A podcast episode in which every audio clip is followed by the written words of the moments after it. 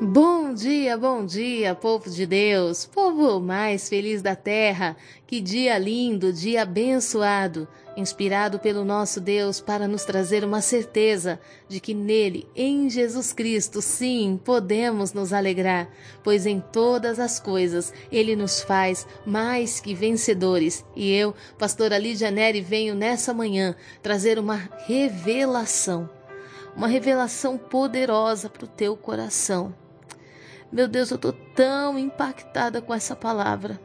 Ela é tão forte que eu vou tentar ministrar. Amém?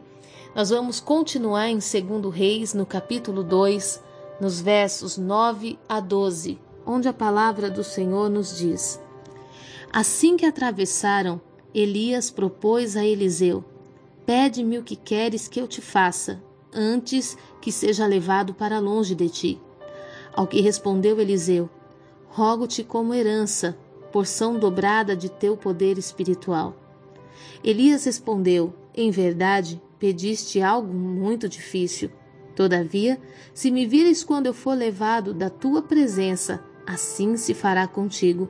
Porém, se não conseguires perceber o meu arrebatamento, não se fará. Enquanto estavam caminhando e conversando, um carro de fogo puxado por cavalos em chamas separou-os um do outro, e Elias subiu ao céu num redemoinho. Assim que viu tudo isso acontecendo, Eliseu gritou: Aba, meu mestre, meu pai, tu foste com os carros de guerra e os cavaleiros de Israel. E quando já não podia mais segui-lo com os olhos, Eliseu tomou as próprias vestes e as rasgou ao meio. Durante muitos anos do meu ministério, eu ouvi muitos pregadores falando a respeito de Eliseu ter andado com Elias porque queria a porção dobrada de Elias. Queria exercer um ministério maior e mais intenso do que Elias. Eu já ouvi algumas pessoas até dizendo que Eliseu queria ser um profeta melhor, um profeta que não desistia, um profeta que não entrava em caverna. Mas na verdade, o que acontece aqui vai muito além. Como eu disse num dos devocionais, Elias era tudo o que Eliseu tinha. Nós não podemos nos esquecer que quando Elias lança a capa sobre Eliseu, ele tinha pai, ele tinha mãe, ele tinha terras, ele estava arando a terra de seu pai com doze juntas de bois. A palavra fala que quando Eliseu entende o que aconteceu, ele pede: Deixe-me ir, me despedir do meu pai e da minha mãe. Ele queima as juntas de bois, o, o seu arado, dizendo: Para cá eu não volto mais. Ele estabeleceu a paternidade sobre a vida dele na vida de Elias. Ou seja, Elias verdadeiramente era tudo que ele tinha.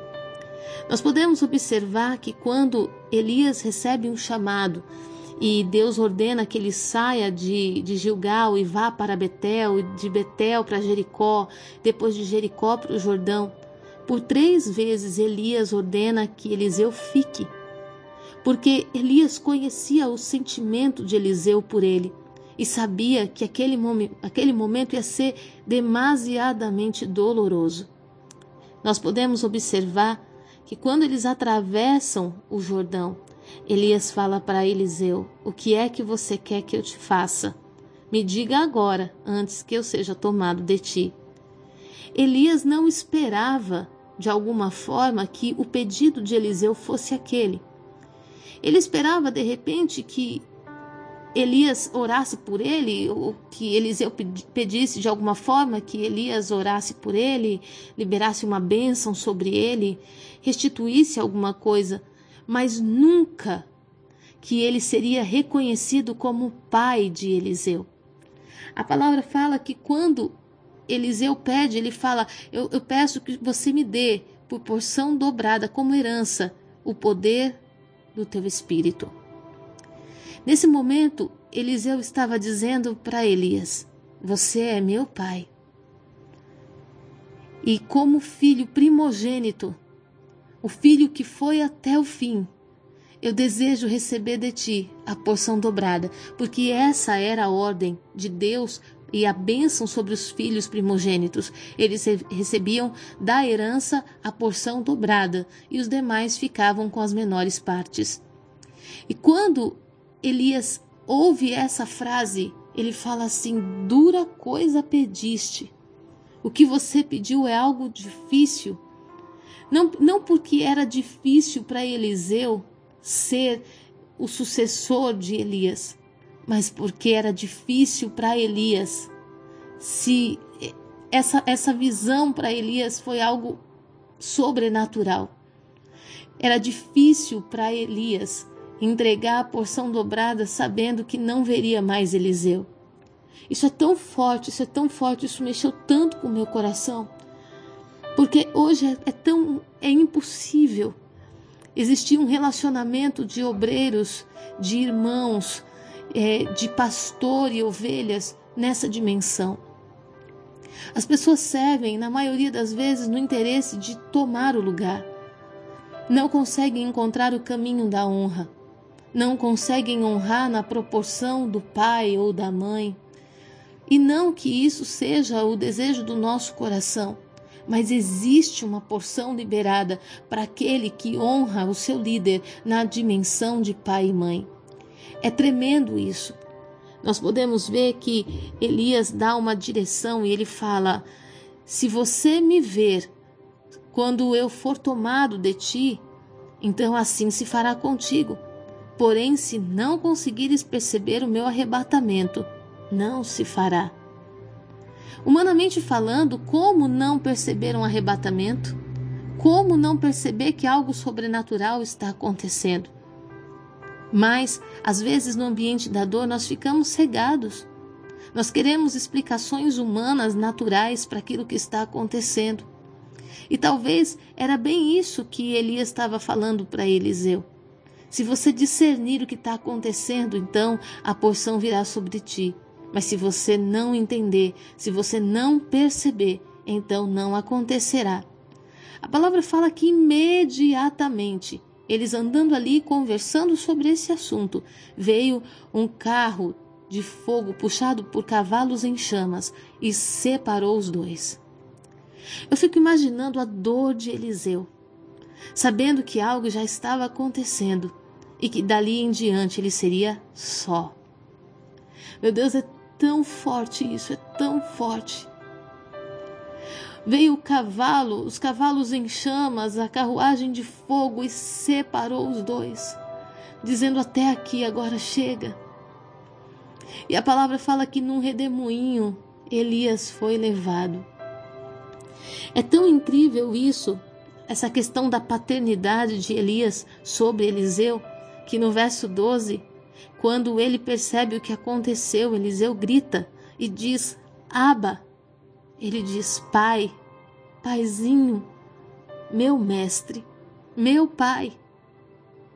Tu fostes com os carros de guerra e os cavaleiros de Israel. E quando já não mais podia segui-lo com os olhos, Eliseu tomou as próprias vestes e as rasgou ao meio, declarando o nível máximo de dor, declarando o nível máximo de tristeza a profundidade da dor. Quantas vezes você deixa de andar com alguém por causa do medo dessa dor? Quantas vezes você sabe que alguém está prestes a partir e você blinda o seu coração e deixa de caminhar com essa pessoa porque você tem medo desse momento? Faça tudo quanto te vier à mão para fazer. Faça o teu melhor. Seja filho daquele que não tem filho. Seja o irmão daquele que precisa de uma mão, daquele que precisa de um ombro. Seja aquele que está ao lado, independente do que vai acontecer. Eliseu sabia que Elias seria tomado aos céus. De alguma forma ele estava se preparando para esse momento, mas ele não tinha dimensão que ele não teria tempo para abraçar, que ele não teria o tempo de dar o beijo na testa em sinal de honra e de reconhecimento. Ele não imaginou que não haveria essa oportunidade. Sabe, tudo que você tiver que fazer Faça o melhor que você puder. Abrace hoje, beije hoje, ame hoje, perdoe hoje. Tudo que você precisa fazer, faça agora. Demonstre apoio, colaboração, visite. Faça uma ligação. Não deixe para amanhã. Porque às vezes nós planejamos que pode ser de uma forma e Deus tem seus meios de nos surpreender. Nós podemos observar que todo aquele que se dedica recebe honra da parte de Deus, recebe a porção dobrada de uma herança poderosa. Muitas pessoas querem a herança física. Às vezes, junto da herança física, vem algumas dívidas, vem alguns compromissos que foram feitos e não deu tempo de ser honrados. Mas aquele que fica até o fim, aquele que honra, que ama, recebe a porção dobrada das bênçãos sem dívidas. Hoje eu quero liberar essa palavra sobre a tua vida. Honre quem o Senhor colocou do teu lado na dimensão de paternidade. Você não vai se arrepender. Você vai estar cumprindo o ide do Senhor. E dentro dessa proporção, você vai receber porções sem, sem contar, sem dimensões. Nós podemos observar na palavra de Deus que não só Eliseu fez isso, nós podemos ver que também Moisés, junto de Josué, viveram momentos semelhantes, ao ponto de que Moisés morrendo, não foi nenhum dos filhos de Moisés que assumiu a posição de sucessor, mas Josué. Hoje, o Senhor ele quer derramar porções gloriosas sobre a tua vida. Não deixe passar a oportunidade por causa do medo da dor. Que a unção do Senhor venha sobre ti e que você esteja acima de qualquer dor para enfrentar o propósito que Deus tem contigo. Eu abençoo você com essa palavra, que você seja encorajado a fazer hoje o que tem que ser feito agora. Amém? Que Deus abençoe você em nome de Jesus Cristo. Fique na paz.